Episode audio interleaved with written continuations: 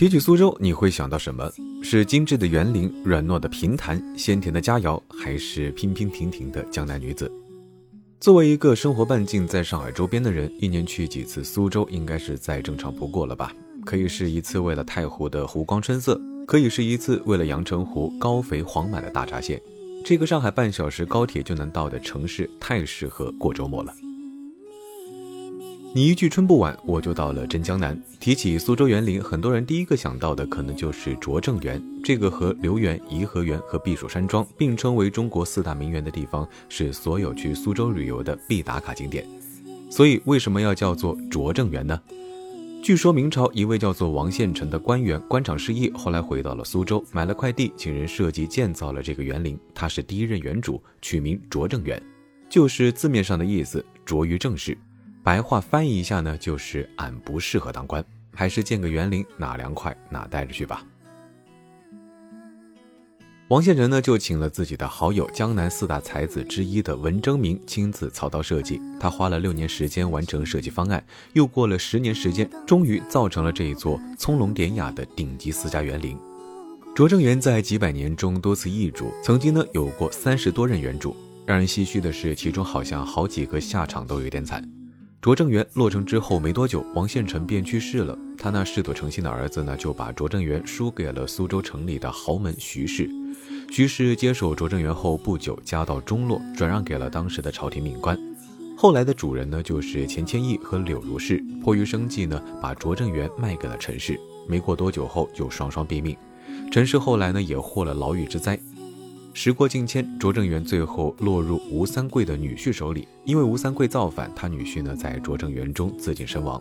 太平天国攻入苏州，忠王李秀成将拙政园占为己有，并进行修缮。修完之后没多久呢，就被清军活捉，死于非命。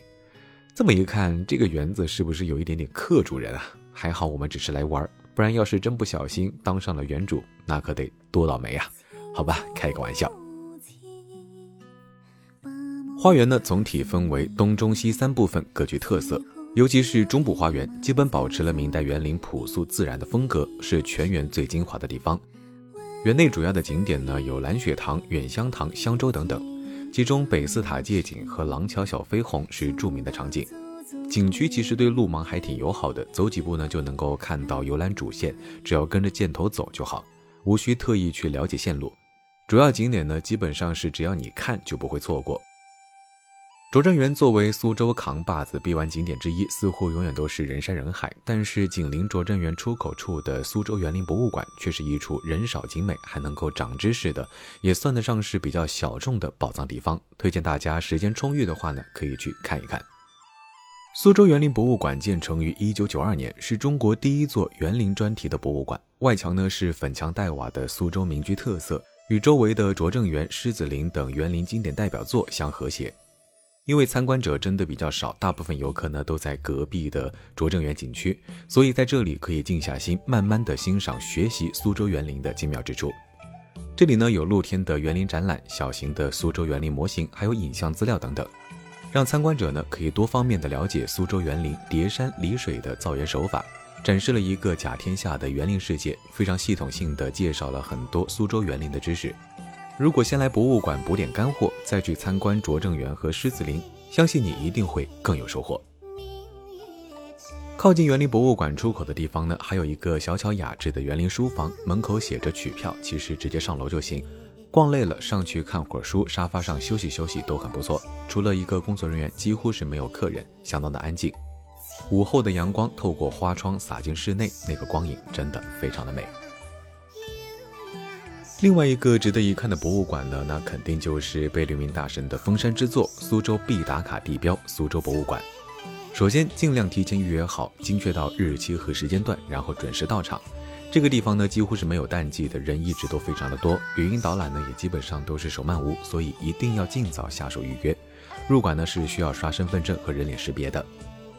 苏州博物馆呢有几个网红的打卡机位，在这里呢，大江也和大家分享一下。首先就是主庭院，几乎每个角落都非常的出片，还有一池肥而不腻的锦鲤。然后呢就是莫系草堂里的茅草屋和竹林，另外，五塔国宝展厅里的两扇大窗，一个窗外是竹林，一个是透过帘子可以看到朦胧版庭院的。用窗户来当做相框拍摄的话，非常的有意境。苏博呢，现在藏品有四万余件，以出土文物、明清书画和古代工艺品为馆藏特色，包揽了众多吴地遗珍，是一座最能体现吴地文化的藏馆。目前呢，有四个常设展览。吴地遗珍、吴塔国宝、吴中风雅、吴门书画四个展厅，细分为大大小小十五个展示，总体来说呢都非常值得一看。很多人都知道苏州博物馆是贝聿铭大师的作品，但其实很多人不知道苏州博物馆在狮子山附近还有一个西馆。先说总体感觉，贝聿铭大师出品的本馆建筑呢，实力是碾压西馆的，但是展品的丰富程度和配套的服务上，西馆还是很棒的。比如说，我从九点逛到十二点，甚至都还没有完全看完。首先，一样尽量提前预约并准时到场，非高峰时段现场扫码预约也可以。入馆呢，还是要刷身份证和人脸识别。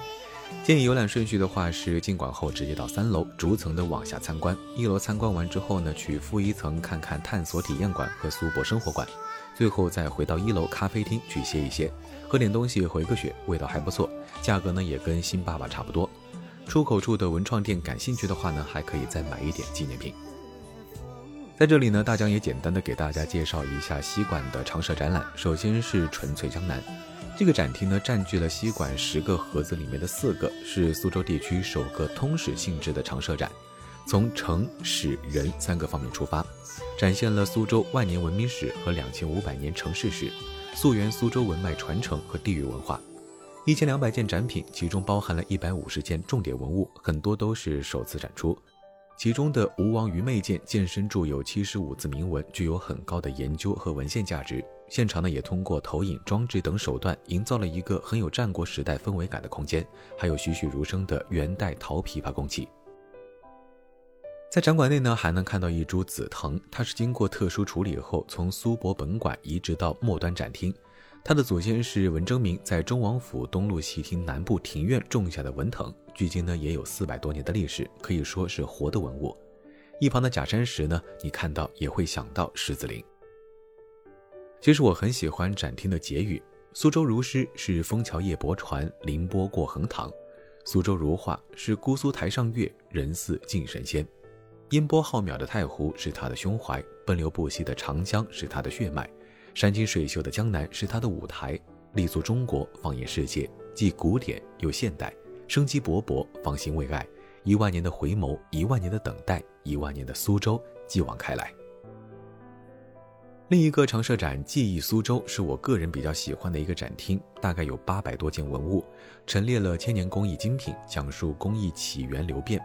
回顾了百工之城苏州自宋元直至当下手工业发展的脉络，呈现了玉雕、竹刻、苏绣等二十多种苏作工艺之美。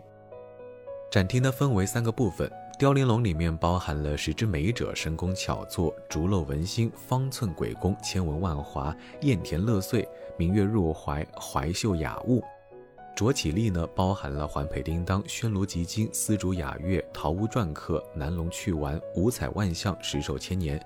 玉土金盆、轻工造物、苏式家具等等，绣华彩呢，则包含了绣成苏州、刻制苏州、宋景如今。物阜民丰、文化繁荣的苏州，滋养出了巧夺造化的苏作技艺，真的是让人目不暇接、叹为观止。展厅的设计布置呢，也无不体现出典雅精致的苏式美学。走进展馆，第一眼看到的前沿墙就是一个网红拍照点。多层镂空的墙面构成了鲜明的太湖石形状，并通过灯光设计增添了明暗对比，突出太湖石透、露、瘦的特点。穿上汉服拍人像的话，非常有感觉，并且对墙面的镂空制造出空间的多视角体验，让观众移步换景，仿佛置身于苏州园林之中。平江路和山塘街以前的节目呢，跟大家介绍过了，这次就不细谈。但是还是有个地方想要推荐给大家，就是唐少傅白公子。走过标有山塘胜迹的牌坊，就能看到大门两侧的照壁上，一边是山塘始祖，一边是乐府诗神，算是山塘街的第一个景点。提起白居易，众所周知，字乐天，号香山居士，是唐代伟大的现实主义诗人。他的诗，你们印象最深的是什么？是“离离原上草，一岁一枯荣”，还是“日出江花红胜火，春来江水丽如蓝”？能不忆江南？或是千呼万唤始出来，犹抱琵琶半遮面。但是对于山塘街来说，没有白居易就没有山塘街。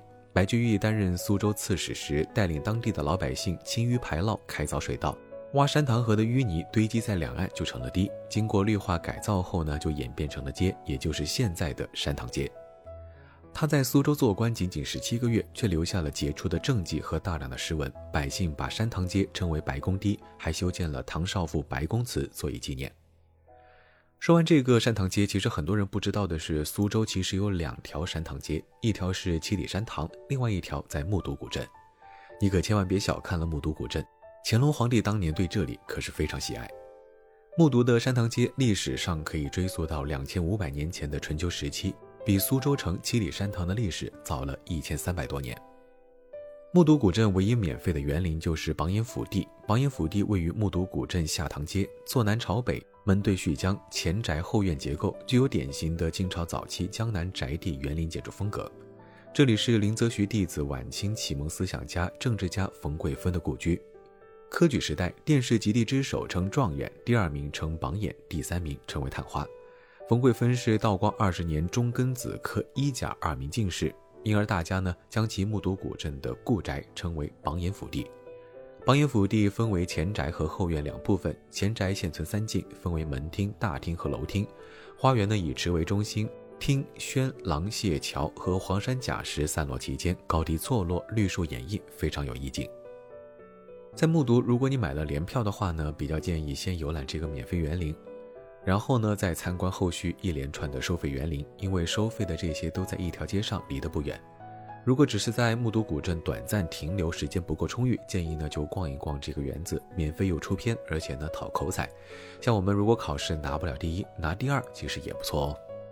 木渎古镇其实有不少的名人望族，留下了许多的故事佳话。其中木渎严氏一族兼济天下而后以昌盛，他们在木渎的沿江花园被誉为江南园林经典之作，苏州园林之翘楚。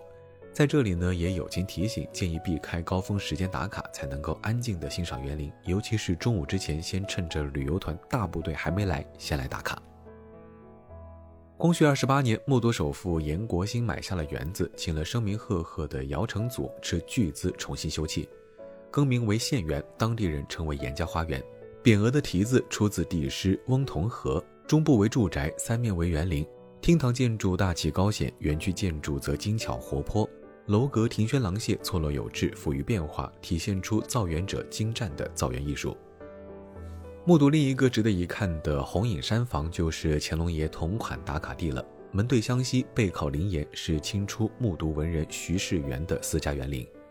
园子占地二十余亩，分东、中、西三部分，中部为门厅、花厅和古戏台，东部为小影园，西部呢是秀野园。乾隆六下江南，每游目睹，必先在此启舟登岸入园游历，因此呢，也被戏称为乾隆皇帝的民间行宫。纪晓岚、和珅、刘墉等大臣呢，也曾数次下榻于此，有了皇家认证，名气更是不同凡响。园名的由来呢，还是据说是原主酒量惊人，饮酒如红影湘西之水，故取名为红影山房。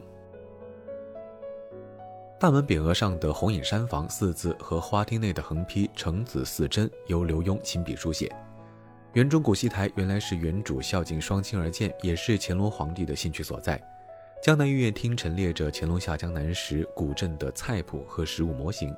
科举馆内呢，珍藏有清代科考的各类试题考卷夹带的真迹。古松园呢，是清末木渎富翁蔡绍宇所建。据说呢，他与严国兴、郑灵九、徐凤楼三家合称木渎四大富翁，富甲一方。古松园建筑布局为前宅后院，典型的清代宅地园林风格。宅内各处建筑古朴雅致，雕刻精细。之所以叫做古松园，是因为后院有一株十米高的明代罗汉松，树龄呢已经超过五百年，却依然葱翠遒劲。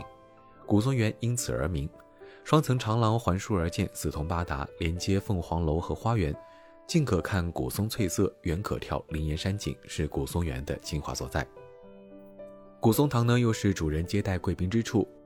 十七室内四界结构，部柱顶端呢有四对赵幕，犹如古代官帽帽翼，又称官帽厅。正中方船上是有八只琵琶，寓有八音联欢的喜庆之意。第三进为两层的凤凰楼，雕刻着十六只凤凰，现在是旅美画家王立鹏艺术馆。此楼木雕呢非常的精美，因为檐坊下雕刻了十六只倒挂花篮，又称花篮楼。园内呢还设有姚建平刺绣艺术馆，据说是一生一世老宅中藏书楼的取景地。苏州呢，就是这样一个非常值得周末花一点时间去逛一逛、走一走，去收获一番恬静时光的地方。你想，乾隆皇帝都偏爱的地方，总归有它的迷人之处，也非常欢迎大家去苏州玩一玩，感受一下江南水乡。而且呢，这个时间的大闸蟹真的非常的肥美，错过了就要等明年喽。好了，本期节目到这里就先告一段落，我们下期节目再见。我是你们的老朋友主播大江，欢迎大家关注我的微博“千大江”，谦虚的谦。我们下期节目再见。拜了个拜。